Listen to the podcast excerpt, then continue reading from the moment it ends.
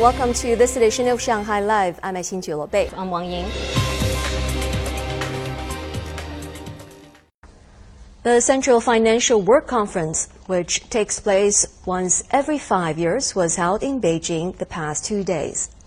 Xi Jinping, General Secretary of the Communist Party of China's Central Committee, delivered a speech.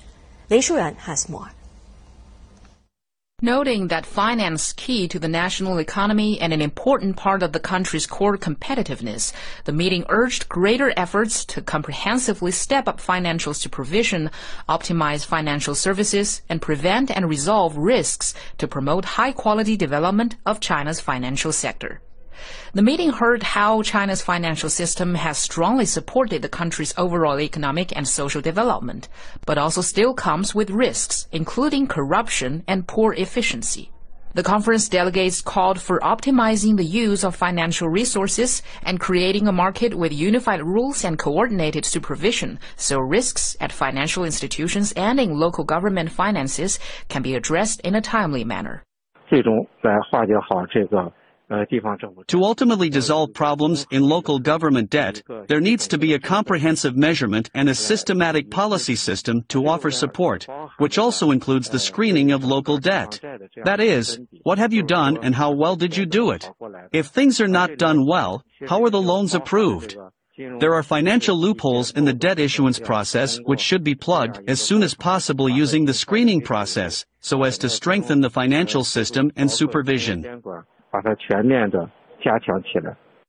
From 2014 to September 2023, China saw its outstanding yuan-denominated loans issued to the real economy shoot up from a little over 81 trillion yuan to more than 230 trillion yuan.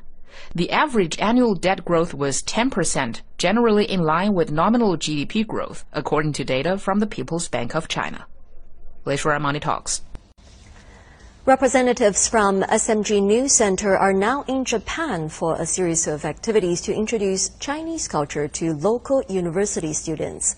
The first stop was in Tokyo earlier this week, and now they're at their second stop in Kobe. Zhang Yue has more. Students from Kobe City University of Foreign Studies asked many questions about Shanghai and China at the event, ranging from day-to-day -day life in the city to food to study and work.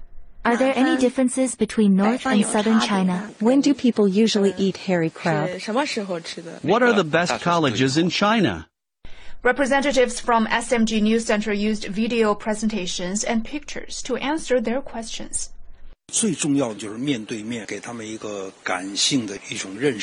The most significant point is that students received a face-to-face -face introduction, which will improve their real understanding of Shanghai. The event was very engaging. Kobe City University of Foreign Studies, built in 1946, is the only state-funded university of foreign studies in Japan. The students participating in the event are all majoring in Chinese literature. They all speak Mandarin fluently. Many expressed their desire to continue their studies in Shanghai or possibly working in tourism as a guide for Japanese tourists in Shanghai. 上海っていう都市に対してはやっぱりこう Previously I only knew that economic development was quite fast in Shanghai, and Shanghai was home to many Japanese people. After this activity, I learned more about the city culture. It was a very worthwhile activity. Just like they did in Tokyo, the SMG delegation donated two bilingual books to the university's library. One introduces 50 life scenarios in Shanghai. The other talks about the Chinese 24 solar terms. Apart from students, local Kobe residents can also borrow the books from the university library. 张悦，上海 Live. Firefighters are battling to contain a wildfire that has damaged or destroyed at least nine buildings in rural Southern California and forced authorities to issue evacuation orders for 4,000 residents. Zhang Hong has more. The Highland Fire is burning near the Riverside County hamlet of Aguanga. The fire broke out on Monday and is being spread by the Santa Ana winds over 3.5 square miles of brush. I find everything burned. The Riverside County Fire Department ordered evacuation of roughly 4,000 people, including the small town of Aguanga, where the fire started. Officials also opened one refugee center for people and another for animals. While those staying at a recreational vehicle park were directed to move their campers to a Walmart parking lot in Temecula, about 15 miles away. We couldn't see any flames when I left. There were no flames right in our immediate vicinity, but I went back a couple hours later to take someone to get their medicine, and there was there were flames in our resort. Also, the bushfire danger period began across New South Wales in Australia after the remaining nine local government areas on the southern border entered the statutory phase today. As of 5:45 p.m. local time today, there are 65 fires burning around New South Wales.